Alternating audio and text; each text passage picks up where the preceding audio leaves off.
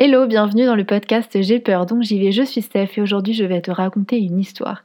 C'est l'histoire d'une fille qui se retrouve dans la forêt amazonienne à vivre une expérience chamanique au sein d'un peuple indigène. Bon, tu l'auras compris, cette fille, c'est moi. Cette histoire commence en réalité en 2016. En fait, en 2016, c'est la première fois, lors de mon premier voyage au long cours, que je mets les pieds au Pérou et je découvre l'existence de l'ayahuasca. Alors je n'avais absolument jamais entendu parler de l'ayahuasca. Et si toi non plus, en fait l'ayahuasca c'est une plante médicinale qui est utilisée au Pérou et euh, d'ailleurs dans d'autres euh, communautés indigènes du monde et dans d'autres pays du monde euh, pour soigner, pour guérir des gens. Et c'est aussi une plante qui est considérée comme drogue ou en tout cas substance illicite dans beaucoup de pays du monde. Cette liane, elle est cuisinée avec d'autres plantes et donc ça, donne un liquide qui va être bu pendant une cérémonie, donc qui va servir à soigner, etc. Sauf que il y a beaucoup de tourisme au Pérou qui est lié à l'ayahuasca, etc., à la recherche de cette expérience-là, parce que c'est une plante qui te fait triper, clairement. Euh, il y a des effets hallucinogènes, il y a des effets euh, avec des niveaux de conscience euh, qui se dissocient, etc. Donc euh, c'est assez mystérieux, c'est une expérience qui est assez intense et il y a beaucoup de touristes qui du coup veulent tester l'ayahuasca justement pour ces effets-là. Mais il y a toute une partie également spirituelle derrière. Et moi j'étais super intriguée par cette expérience, mais je ne suis pas une personne très spirituelle. Par contre, je suis très très curieuse de la culture indigène, de, de leurs rites, de leurs croyances, etc. Et j'entendais beaucoup aussi qu'il fallait être, euh, être prêt en fait pour cette expérience-là, puisque c'est une expérience qui est forte. Et on dit beaucoup aussi que c'est l'ayahuasca qui vient à toi, qui te trouve entre guillemets. Et euh, du coup, je voulais pas forcer l'expérience, euh, et surtout qu'il y a beaucoup de charlatans. Si tu vas au Pérou, tu vas trouver plein plein de gens, plein de retraites pour faire de l'ayahuasca. Et euh, ça va être dans des conditions qui sont pas du tout euh, comme euh, ben, comme c'est fait traditionnellement. Et c'est des gens qui se prétendent soigner plein de choses, etc. Mais des vrais chamans, il faut aller un peu loin dans la forêt. C'est, ils sont difficiles d'accès. C'est un peu leur mission de vie, tu vois. Et j'entendais même que ces chamans-là ne te font pas payer, alors que quand tu regardes les retraites ayahuasca sur Internet au Pérou, ça coûte parfois entre 200, euh, 300 jusqu'à 1000 euros. Donc c'est assez fou quoi.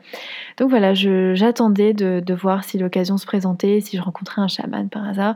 Et ça ne s'est pas produit, donc j'ai pas forcé. Et puis j'ai continué mon voyage avec toujours un peu cette idée, cette curiosité derrière la tête. Trois ans plus tard, je retourne au Pérou, mais cette fois pour y vivre, pour y travailler, et je m'installe à Cusco. Et euh, quelques mois après mon installation, mon anniversaire arrive et je me dis il faut que je fasse un truc, il euh, faut que je, pose des congés pour aller voyager, pour, euh, pour découvrir un coin que je ne connais pas encore, etc. Et je réfléchis à ce que je pourrais faire de, de, fou pour mon anniversaire. Et à un moment donné, l'ayahuasca revient dans, dans ma tête et je me dis pourquoi ne pas faire ça? Pourquoi ne pas vivre cette expérience-là pour fêter mes 26 ans? Surtout qu'à ce moment-là, je suis un peu à un tournant de ma vie, je ne sais pas exactement ce que je veux faire, et je me dis que peut-être ça pourrait m'aider à y voir plus clair, parce que souvent on dit que enfin, les gens qui, prennent l'ayahuasca ont des révélations, ça change leur vie, etc. Je me suis dit, mais voilà, c'est exactement ce qu'il me faut. Et en même temps, j'ai des doutes parce que je me dis, est-ce que c'est vraiment ce que tu as envie que de passer ta nuit d'anniversaire à vomir? Parce qu'il y a aussi ça en fait, c'est que souvent euh, pendant la cérémonie, les gens vomissent puisque l'ayahuasca te purge. Et puis la, graine a germé en moi et j'y pensais beaucoup et je me disais, bon, si l'expérience vient à toi, Steph, tu le feras, sinon tant pis, c'est pas grave. Euh, et j'ai quand même fait pas mal de recherches, j'ai posé la question autour de moi à des gens qui l'avaient fait. Et puis un jour, j'en ai parlé à ma collègue péruvienne qui a quand même l'âge d'être ma maman et j'avoue que je redoutais un peu de lui en parler parce que euh, si j'en parlais en France à une personne de cet âge-là, je pense que la personne serait euh, ben, pleine de doutes, serait euh, surprise, choquée, dirait que, enfin, aurait plein de peut-être de préjugés négatifs. En fait, j'avais oublié qu'au Pérou, c'était vraiment une plante médicinale et que du coup, euh, bah, elle allait extrêmement bien accueillir mon idée. Elle m'a dit que c'était génial et même qu'elle allait m'aider et qu'elle voulait envoyer son fils avec moi pour qu'on le fasse ensemble. Et il se trouve que son mari est anthropologue et qu'il a mené des recherches dans une communauté indigène dans la forêt amazonienne, dans un endroit pas hyper loin de, de Cusco, là où on habite, et que euh, eux justement pratiquent l'ayahuasca, et donc elle s'est proposée de nous mettre en contact et de m'aider du coup à, à réaliser cette expérience-là. Et par chance, une tante de la famille habite dans le village à côté et le connaît plus ou moins puisque c'est tout petit, etc. Et donc, il la contacte elle pour qu'elle puisse euh, ben, contacter euh, ce chaman, puisque dans la communauté, ils n'ont euh, pas de réseau, pas d'internet, rien du tout. Et donc le seul moyen de le contacter, c'est de le voir. et elle réussit à le contacter et elle nous dit que pour lui, ce ne sera pas possible le jour de mon anniversaire parce que ils ont trois jours de festivités pour la fête de leur communauté, mais ce sera le jour d'après. Donc très bien, rendez-vous est pris. Et je vous avoue que je suis super excitée. J'ai peur. Et Gonzalo, donc euh, le, fils de ma collègue qui va le faire avec moi et qui est mon ami aussi, euh, on a tous les deux un peu peur, on appréhende parce que ça promet d'être une expérience forte. du coup, on en parle beaucoup. On en parle aussi beaucoup avec son père, du coup, qui, connaît plutôt un rayon sur le sujet parce que en, bon péruvien, anthropologue, etc., il a bien tenté, euh, il a bien cette expérience plusieurs fois et nous explique qu'en fait, l'ayahuasca, contrairement à ce que je pensais moi, c'est une cérémonie qui se fait une seule fois. Parce que dans toutes les retraites d'ayahuasca qu'on trouve pour les touristes, c'est une retraite euh, qui dure plusieurs jours où tu prends de l'ayahuasca toutes les nuits en fait pendant trois ou quatre jours et à chaque fois tu as une expérience. Et il nous explique que originellement, enfin traditionnellement, ça se fait une fois, qu'on te donne la dose, la bonne dose une fois et c'est tout. Et, euh, et, en fait, au début, j'étais pas convaincue. Je me suis dit oui, mais si c'est pas assez, s'il me faut en fait plusieurs jours pour bah, pour tirer les leçons de cette expérience, etc. Et en fait, je me rends compte que non, j'ai envie de le faire comme euh, il se fait traditionnellement euh, dans la forêt amazonienne. Et donc là, on est un mois avant euh, la cérémonie et je commence à m'intéresser à la diète. Parce que c'est un élément super important de, la cérémonie d'ayahuasca, c'est tout ce qui se passe avant. Et donc c'est une diète euh, où tu ne manges plus euh, certains aliments, tu manges plus certaines choses, etc. L'intérêt, le premier, il est spirituel évidemment, c'est-à-dire que dans leur idée, c'est de, purifier ton corps pour qu'il soit prêt à recevoir euh, bah, les enseignements de la plante mère, etc. Mais il y a aussi une raison plus terre à terre, c'est qu'il peut y avoir des interactions en fait entre des composants, des composés chimiques de la plante et des composés de la nourriture et ça peut en fait faire de l'hypertension, des gros, des gros maux de tête et même parfois dans certains cas entraîner la mort. Donc euh, avant de prendre l'ayahuasca, tu ne peux pas prendre aucun médicament. Enfin voilà, il y a plein de choses en fait que tu peux pas manger, mais il y a des écoles différentes. Et moi de mes recherches, je voulais vraiment le faire de la manière la plus traditionnelle possible et donc j'ai fait une diète vraiment stricte. Donc une diète stricte en l'occurrence, c'était euh, plus de café, plus plus d'alcool, plus de sel, plus de sucre, plus de produits laitiers, plus de produits fermentés, donc c'est-à-dire plus de sauce soja, euh, plus de levure, plus de chili, euh, plus de boissons gazeuses, plus de fromage, enfin des tas de trucs. Même pour les fruits et légumes, il y avait des limitations, c'est-à-dire que je ne pouvais pas manger des fruits qui étaient trop fermentés, euh, je ne pouvais pas manger des olives. Il fallait aussi faire attention au fluor dans le, le dentifrice, pardon. Et donc voilà, il y avait plein plein de choses. Donc clairement, l'objectif c'était aussi de ne plus prendre du plaisir à manger, que vraiment manger ce soit pour répondre à un besoin primaire, à un besoin physiologique, mais qu'on n'y prenne plus de plaisir pour que vraiment tout ton esprit finalement soit concentré euh, vers tes pensées, dans le fait d'accueillir tes pensées. Et donc pour ça, il faut vraiment faire de la place. Et la diète, et ça on l'oublie très très souvent dans l'ayahuasca, c'est que la diète, elle est aussi mentale, c'est-à-dire que pour les plus puristes, il s'agit de plus lire, de plus regarder de séries, de plus écouter de musique pour vraiment être concentré à 100% sur tes pensées. Et c'est un peu comme dans une retraite euh, de méditation, par exemple, où vraiment tu vas être concentré que sur toi, sur tes émotions, sur tes sentiments. Et du coup, tu seras vraiment dans un état euh, de calme absolu et de prêt à accueillir finalement l'expérience de l'ayahuasca. Et donc deux semaines avant, je me lance dans cette diète euh, que je suis à la lettre d'ailleurs, même si c'est c'est un peu frustrant au début et puis en fait au final euh, j'ai vraiment tellement cet objectif en tête de vivre l'expérience à fond. Parce que c'est vrai que même si je suis pas une, personne pardon très spirituelle euh, j'ai vraiment envie cette fois-ci de, m'ouvrir complètement à ce que je vais voir, ce que je vais entendre et d'accueillir tout ça sans jugement même si euh, j'avoue que quand j'entends parler de plantes mères etc au début ça me paraît un peu farfelu. Mais j'ai vraiment envie de prendre tout ce qui me vient comme ça et d'apprendre des nouvelles choses et de découvrir etc donc je suis cette, cette diète que je me suis fixé à la lettre. Et donc avec Gonzalo, le jour J, on se retrouve pour prendre le bus et on est tous les deux stressés avec nos petits sacs. On part pour 5 jours et on sait pas en fait, euh, on sait comment on part mais on sait pas comment on va revenir en fait. Et, euh, en fait, euh, c'est pas très loin là où on va, c'est environ 200 km de Cusco. Mais Cusco, c'est une ville qui est perchée à 3400 mètres d'altitude et là où on va, du coup, c'est la jungle, c'est c'est tropical, c'est chaud. Et alors, euh, on voyage pendant à peu près 6 heures. La route est hyper chaotique. Euh, on voit des falaises énormes, ça fait super peur. Et puis, le paysage se transforme en fait. On passe de, pics montagneux euh, enneigés à, des fougères qui poussent, à des arbres, des palmiers, etc. Et c'est vraiment magnifique. Et au fur et à mesure que les heures passent, on enlève nos couches de vêtements et on ne sait vraiment pas dans quoi on se lance. On est silencieux, on regarde par la fenêtre euh, et, on attend en fait. On attend que ça arrive, on attend que ça se passe. Et on n'est même pas sûr que ça va se produire parce qu'on ne lui a jamais parlé à ce chaman. On ne sait même pas s'il si, se souvient de nous, s'il se souvient qu'on arrive. Et donc on arrive à Pilkopata, le village où habite la tante euh, qui va nous accueillir pendant ces cinq jours, la tante de Gansalo. Et euh, elle a en fait des, petites chambres dans le jardin en fait. donc on, va crêcher là pendant, pendant cinq jours. Et on va prendre le temps, on va continuer du coup notre diète. Elle sait qu'on va faire ça, elle sait que qu'on peut pas manger de sel, qu'on peut pas manger de viande, etc. Et donc elle, s'occupe de nous pendant, pendant ces, ces quelques jours. Et puis vient le jour de mon anniversaire et ce jour-là, en fait, on s'engage un peu dans la forêt. C'est magnifique, c'est luxuriant, c'est tous les bruits des oiseaux. Y a, en fait, on sort de ce village qui est tout poussiéreux pour entrer vraiment dans, en fait, l'enfer vert. Je pense que ça porte bien son nom. C'est tellement magnifique. Moi, c'est un truc qui me fascine absolument la forêt amazonienne. Euh, et donc là, je suis vraiment dans mon élément. C'est, juste formidable. Par contre, il fait une chaleur écrasante et clairement, on n'en a plus du tout l'habitude puisqu'à Cusco, il fait fois. Euh, et donc euh, on se retrouve vraiment, le soleil nous brûle la peau. Et puis on marche, on marche, on marche sur un petit chemin qu'on a trouvé. Et à un moment donné, on tombe sur un panneau qui indique le nom de la communauté indigène dans laquelle on va faire la cérémonie. Et là, on se dit, mince, punaise, c'est fou. Et si on allait marcher jusqu'à là-bas? Et on regarde sur, sur notre carte et on se rend compte que c'est encore à 4 km, sachant qu'on en a déjà marché 4.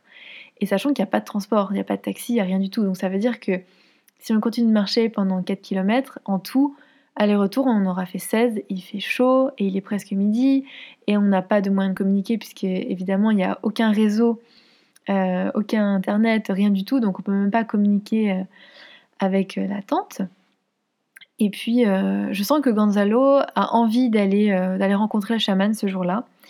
Et moi j'avoue que j'ai un peu la flemme parce que c'est mon anniversaire et j'ai envie de profiter, de me baigner dans, dans la rivière, etc. Mais je sens qu'il a ce besoin de, le rencontrer avant. Et c'est vrai que je me dis que c'est pas une mauvaise idée en fait que, ben, que d'être rassuré un peu et de le voir parce qu'on sait vraiment pas dans quoi on se lance. Et donc on marche, on marche pendant euh, encore euh, une bonne heure, je dirais. Et à un moment, on arrive et on voit en contrebas euh, la communauté. Et là, ça me fait vraiment un choc. On est super ému quand on voit au loin les maisons, etc. Mais ce qui me surprend en premier, c'est les déchets. C'est vraiment la première chose que je remarque. Et du coup, on approche, on rentre dans ce village qui est poussiéreux. Et évidemment, tout le monde se retourne pour nous regarder. Les femmes s'arrêtent de faire ce qu'elles sont en train de faire pour nous observer. Et euh, j'avoue qu'on est un peu perdu. En même temps, on est stressé d'être là et, on a envie de, bah, de, leur parler, de les connaître, etc. Et euh, on aperçoit un préau au loin avec un toit qui est fait en, paille, mais vraiment enfin, paille tressée finalement. Euh, magnifique, etc. Et donc on s'approche parce que euh, en dessous, il y a une dizaine d'hommes qui sont assis sur, euh, sur des chaises en plastique. Et fait, je sens que le chaman est là. Je, sens que qu'il est parmi ces hommes-là et je m'approche et Gonzalo, lui, est super timide et du coup, il reste à, à 50 mètres en arrière. Et moi, j'approche, je suis déterminée à leur parler, je suis déterminée au moins à saluer. Maintenant, on est là, tu vois, et, je suis trop, trop excitée de le rencontrer. Et puis, la première chose qui me frappe sous le préau, c'est que il y a euh, plein de bouteilles en plastique partout. Il y a des, des, des, plaids, des couvertures à même le sol, donc c'est super poussiéreux. Euh, c'est vraiment en fait euh, comme du sable, de la poussière mélangée, etc. Et par-dessus, il y a des, couvertures avec des enfants qui dorment comme ça à même le sol. Et puis il y a ces, ces hommes-là qui sont en, demi-cercle et qui discutent. Et à leurs pieds, il y a des bouteilles de bière. Et là, je me rappelle qu'en fait, oui, ça fait trois jours qu'ils célèbrent la fête de la communauté, euh, puisque c'est la fête de leur, euh, leur saint, leur sainte plutôt. Et, euh, et je, repère tout de suite un homme en fait, et je sais que c'est lui, je sens que c'est lui le chaman, il dégage quelque chose, peut-être parce que c'est le plus âgé ou son regard, j'en sais rien. et j'approche et là, il me dévisage tous. Et je demande, mais qu'est-ce qu'elle fait là? Qu'est-ce qu'elle nous veut, cette, cette fille? Et j'avoue que je me sens un peu mal à l'aise, mais je, je garde mon aplomb et je les salue et je leur parle en espagnol je leur explique qui je suis, que, que demain je, viens pour la cérémonie, etc. Et que euh, là, je voudrais euh, ben, me présenter et puis juste demander à quelle heure on vient demain. Parce qu'au final, on ne savait pas à quelle heure on venait le lendemain, et vu qu'il n'y a aucun moyen de les contacter, c'était un peu la surprise. Je me rends compte, en fait, à ce moment-là, je comprends que ils sont encore un peu ivres, ou en tout cas qu'ils ont une énorme gueule de bois, et que c'est pour ça qu'ils ne sont pas hyper disposés à me parler. Et donc il me répond que je peux venir le lendemain à 16h. je sens que c'est pas vraiment le moment pour moi d'être là et que bon, je dérange un peu. Et donc on repart et euh, Gonzalo est satisfait. Et là je me dis, en fait cet homme qui euh, va nous va, mener en fait la cérémonie demain, euh, il n'est pas du tout comme j'imaginais. J'imaginais un guérisseur, un, homme, je sais pas, j'ai une image un peu romantique, mais un homme pur, etc. Et là en fait je vois un homme qui a des tout petits yeux parce qu'il s'est pris une cuite la veille, tu vois. Du coup évidemment je doute un peu et je me dis mais mince, parce qu'au final, cette cérémonie, elle va se passer que euh, bah, nous deux avec lui. Il faut avoir confiance en cette personne, en fait, parce que pendant plusieurs heures, on va peut-être vomir, on va peut-être être incapable de bouger, on va vivre quelque chose de, super intense, et c'est lui qui va être notre, notre ange gardien, entre guillemets. Donc euh, j'avoue qu'on passe euh, la fin de ma journée d'anniversaire un petit peu anxieux, un petit peu... ouais. Et le lendemain, à 16h, on est amené en voiture dans la communauté par la tante qui euh, du coup nous dépose. Comme ses enfants, euh, elle nous accompagne, voir où on va dormir, etc. Et du coup, justement, il nous présente où est-ce qu'on va passer la nuit et où est-ce qu'on va passer la cérémonie. Et en fait, ça se passera pas sous le préau, ça se passera dans une, petite cabane. Parce que euh, quelques années auparavant, une ONG était venue avec le projet de construire des espèces de. un écologe, en fait, clairement, pour que eux puissent l'exploiter, accueillir des touristes, etc. Et du coup, avoir une, de rentrée d'argent.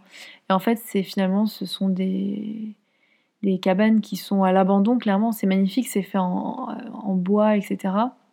Mais nous, ce qu'on découvre dans la cabane, c'est euh, un sol vraiment euh, dégoûtant. Honnêtement, vraiment, c'est dégoûtant. Il n'y a absolument pas de meubles, il n'y a a rien, il n'y a pas de lit, il n'y a rien. Dans la salle de bain, il n'y a pas de chasse d'eau, c'est sale. Euh, c'est juste un, gros seau en fait avec de l'eau, avec plein de larves de moustiques à l'intérieur et puis un petit, une petite coupelle pour verser l'eau dans les toilettes. Il y a encore des, détritus. Et donc c'est là où on va passer la nuit, c'est là où on va se dérouler la cérémonie. Ils nous amènent des, matelas et, euh, et, là vraiment ils sont super sales. C'est vraiment ils sont noirs, ils sont crasseux, on voit qu'ils ont traîné partout. Et heureusement la, la tante nous avait donné des, couvertures parce qu'aussi il fait quand même euh, frais dans la forêt euh, la nuit. Il n'y a pas de fenêtre, ce sont des moustiquaires au mur. Donc, euh, donc voilà, on, installe ça sur notre matelas et du coup on n'a plus rien pour se couvrir évidemment. Euh, et là, euh, le chaman nous propose de nous détendre un peu, d'aller nous baigner dans la rivière si on le souhaite, avant la cérémonie qui commencera quand le soleil se couche. Et donc à 18h, on se retrouve dans cette cabane et il est sobre et il est rassurant, il est il émane une bonne énergie et donc du coup ça, nous rassure beaucoup parce qu'avec l'image qu'on avait la veille, je t'avoue que j'étais un peu... Euh, voilà, j'ai eu des doutes évidemment et, euh, là ce, jour-là, non, il, se présente vraiment euh, bien et puis entre-temps on a appris que... Bah, qu'il était plutôt connu en fait, que c'était un chaman superstar, qui allait au Népal guérir des gens, qui, qui allait partout dans le monde, qui avait beaucoup voyagé, etc. Et donc je me dis qu'en fait, a, c'est trop un honneur qu'on a que, de l'avoir juste pour nous pendant, pendant cette nuit-là. Euh, et donc il, nous parle un petit peu de, bah, comment se cuisine la liane, de, comment ça va se passer. Il nous explique euh, qu'il va chanter pour nous rassurer, qu'il va, euh, beaucoup fumer aussi, qu'il va mâcher des feuilles de coca. Et quand il fait complètement nuit, c'est le moment de boire l'ayahuasca. Alors c'est un liquide un peu verdâtre, brun, un peu épais. Euh, franchement, c'est pas ragoûtant du tout. C'est pas bon du tout. Euh, et donc, il nous sert ça dans des petits verres en, plastique euh, qui nous déposent à côté de nous. Il y a aussi une bassine à côté de nous, puisque donc on a chacun notre bassine, notre PQ, puisqu'il est fort probable qu'on passe la nuit à vomir. Il nous demande d'ailleurs si on a fait une diète, etc. Et donc, je lui parle de ma diète. Et là, il me dit mais euh, t'étais pas obligé de faire tout ça. En général, ils recommandent juste de ne pas boire, ne pas fumer, ne pas. Euh, euh, ouais, pas boire d'alcool pendant les trois jours qui précèdent. Mais voilà, moi j'ai fait vraiment la version stricte. Et il est un peu surpris, mais au final, au fond de moi, je suis quand même contente de l'avoir fait à fond. Et je me sens vraiment bien d'avoir tenu bah, deux semaines en fait, d'avoir d'avoir fait ça dans un but précis, d'avoir eu la force de, surtout pas de manger de sucre. pendant deux semaines, c'était pas facile.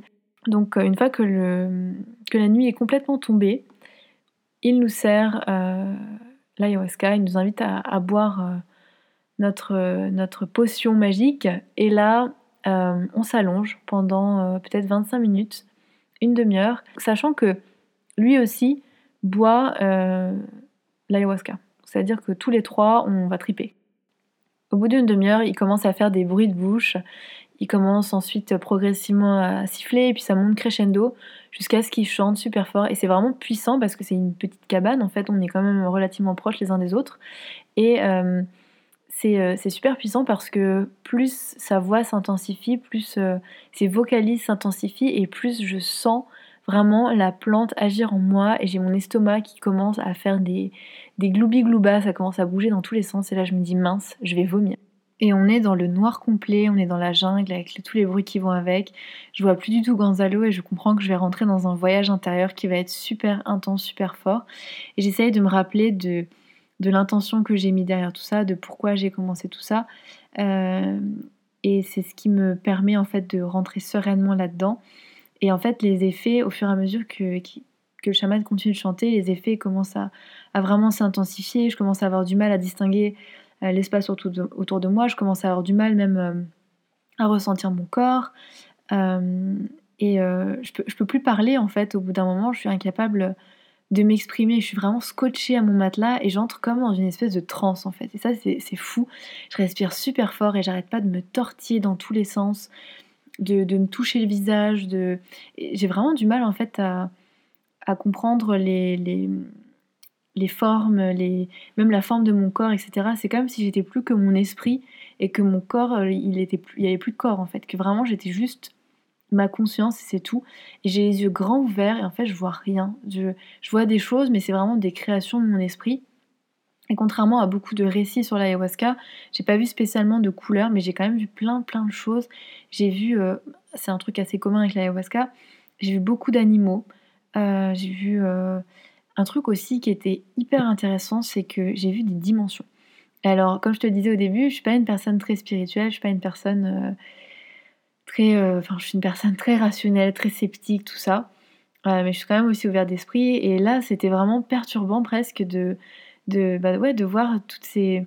Comme s'il y avait vraiment plusieurs dimensions, que je pouvais euh, naviguer de l'une à l'autre, qu'il y avait plein de choses en fait euh, qu'on voyait pas, qu'on comprenait pas, et j'avais cette impression aussi de, de parler avec la plante, comme si je la visualisais et que je pouvais parler avec elle. Et en fait, mon interprétation après coup, c'est que la plante, c'est en fait que le reflet finalement de ton inconscient, de ton subconscient, et que toutes les réponses, elles sont déjà en toi. Et c'est pour ça que l'ayahuasca ne te permet pas de voir le futur, et que c'est là aussi l'erreur de ma démarche, c'est que comme je te le disais, j'avais un peu l'intention de que ça m'aide à éclairer mon futur, à ce que j'avais envie de faire, etc. Mais non, l'ayahuasca, ça te permet de trouver des réponses qui sont déjà en toi, mais que peut-être tu n'avais pas encore vues. Et, euh, c'est en ça que c'est intéressant. Et du coup, euh, ouais, c'était vraiment fort. Euh, je pense que j'ai pleuré aussi plusieurs fois parce que c'était c'était beau et en même temps intense. Et pendant ce moment-là, tu te dis ça va jamais se terminer, alors qu'en fait, ça ne dure que 5 heures, entre guillemets. À un moment, il y a eu un espèce de saut dans l'espace-temps, c'est-à-dire que j'ai attrapé mon téléphone pour regarder l'heure qu'il était. Et je crois qu'il était 10h40. Et la fois d'après où j'ai regardé, il était minuit 30 ou minuit ou 1h du matin. Et j'ai eu l'impression qu'il s'était passé 10 minutes. Donc ça, c'est assez fou. Et puis vers, euh, je crois vers 1h, je finis par euh, redescendre, entre guillemets. Et puis, je m'endors, tout simplement. Euh, et quand on se réveille le matin, il fait jour et le chaman n'est plus là. En fait, il nous avait prévenu qu'il rentrerait dormir euh, avec sa femme, tout simplement. Et euh, il revient, en fait, le matin auprès de nous pour débriefer sur, sur bah, cette expérience qu'on a vécue et ce qui s'est passé, etc. Et il, nous, il nous explique que pour lui, l'expérience a été aussi très très forte, qu'il a eu des choses hyper intenses et que ça a été très dur pour lui aussi. Après cette expérience-là, je me suis vraiment sentie, je dirais, vidée. En fait, je pense qu'il n'y a pas de meilleur mot que ça, je me sentais vidée. Et c'est là où il y a eu une grosse différence entre Gonzalo et moi, c'est-à-dire que lui, il était plein d'énergie, euh, il avait l'impression vraiment d'avoir guéri sur certains points, d'avoir trouvé des solutions, etc. Et moi, d'une part, je me suis rendu compte que j'avais rien de spécial à guérir parce que j'étais super heureuse dans ma vie et que j'étais, je pense, plutôt équilibrée. mais en même temps, je me suis sentie ouais, comme une coquille vide en fait. Euh, et j'ai eu un sentiment de vide extrême, de plus d'énergie. Et c'est pas seulement le fait qu'on ait très peu dormi cette nuit-là, c'était vraiment à l'intérieur de moi. Euh, je me suis un petit peu renseignée sur internet après et euh, je me suis rendu compte qu'il y avait beaucoup de gens qui faisaient une dépression. Ou en tout cas qu'il y avait des états dépressifs après avoir pris l'ayahuasca parce que c'est tellement fort, tellement traumatisant, ça remue tellement de choses en toi que ça peut mener justement si tu n'arrives pas à gérer les conséquences, si tu n'arrives pas à, t'accompagner en fait dans, l'analyse de ce que tu as vu, de ce que tu as ressenti, ça peut te plonger dans, une période un peu, un peu difficile. Et moi j'ai vécu une semaine dans cet état. Euh, il y a vraiment eu un avant et un après, tu vois. Et comme nous disait le chaman, c'est une expérience qui marque ta vie et que tu dois digérer en fait pendant même des semaines et même des années. Et euh, c'est tout un travail que d'interpréter ce que tu as vu, de comprendre ce que tu as vu, de l'intégrer à ta vie. Et donc pour ça, c'est recommandé de poursuivre la diète pendant euh, un certain temps après euh, l'expérience. Et moi, je l'ai continué pendant deux semaines. On pense que pendant ton sommeil, pendant tes rêves, c'est le moment où aussi ton inconscient continue de te parler, etc. mais moi, je me sentais vraiment vide. Je, me disais, mais qu'est-ce que j'ai appris? J'essayais à tout prix de trouver des leçons et en fait, c'est difficile. J'avais un peu l'impression d'être une page blanche, tu vois, que je pouvais réécrire à nouveau. Et du coup, j'ai fait hyper attention à ce que je consommais, euh, notamment comme médias, comme lecture, etc. Je voulais vraiment consommer des choses positives, inspirantes, parce que je me sentais vraiment euh, comme une éponge émotionnelle.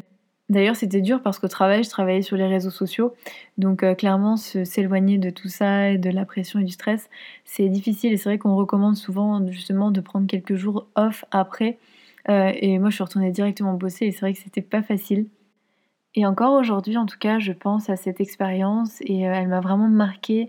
Et il y a autre chose d'ailleurs qui m'a marquée et dont j'aimerais parler pour conclure ce podcast, c'est de bah, la communauté indigène que j'ai pu découvrir, que j'ai découvert pendant quelques heures, donc j'ai pas un avis extrêmement étayé. Mais ce qui m'a frappé, c'est vraiment, en fait, ça complètement brisé la vision un peu romantique, un peu euh, de communautés indigènes qui sont encore euh, intouchées, pures, avec euh, leurs valeurs, etc. Et là, ce que j'ai vu, c'était complètement différent. c'était vraiment le capitalisme qui s'immisce dans les, dans les moindres recoins et en fait, ils ont accès à, des biens de consommation. donc c'est génial, ils ont accès à plein de choses, mais du coup, ils ont aussi accès malheureusement à plein de bouteilles de coca et plein de plastique et aucun moyen de, gérer tous ces déchets-là. Donc tu vois, c'est l'autre versant en fait de, ça. Et puis euh, il y a aussi euh, un truc qui m'a frappé, c'était l'aide qu'apportent les associations qui, qui part d'une super bonne intention.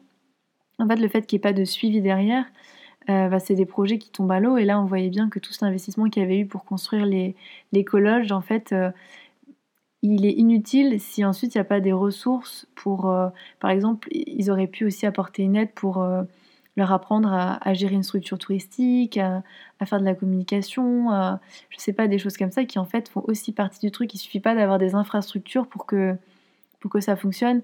Et malheureusement, du coup, le travail des associations, il se porte sur euh, un projet et pas sur la prise en compte de l'environnement global dans lequel il s'inscrit. Donc ça, je trouvais que c'était un peu dommage. Et vraiment pour conclure ce podcast, je voulais ajouter que c'est pas du tout, du tout une incitation à tester l'ayahuasca ou tout autre type de substance hallucinogène ou de médecine euh, ancestrale, de la selva ou je ne sais quoi. Euh, c'est vraiment mon partage d'expérience, ma vision à moi, euh, mes conclusions à moi. Et je n'incite personne à faire pareil, à tester. Il y a des risques, il y a des personnes qui sont mortes. Il y a beaucoup de films d'ailleurs là-dessus, beaucoup de livres, etc. voilà, en tout cas, j'espère que ça vous aura intéressé. Et euh, n'hésitez pas à me faire des retours euh, là-dessus. Je vous embrasse très fort, je vous souhaite une bonne journée et à bientôt. Ciao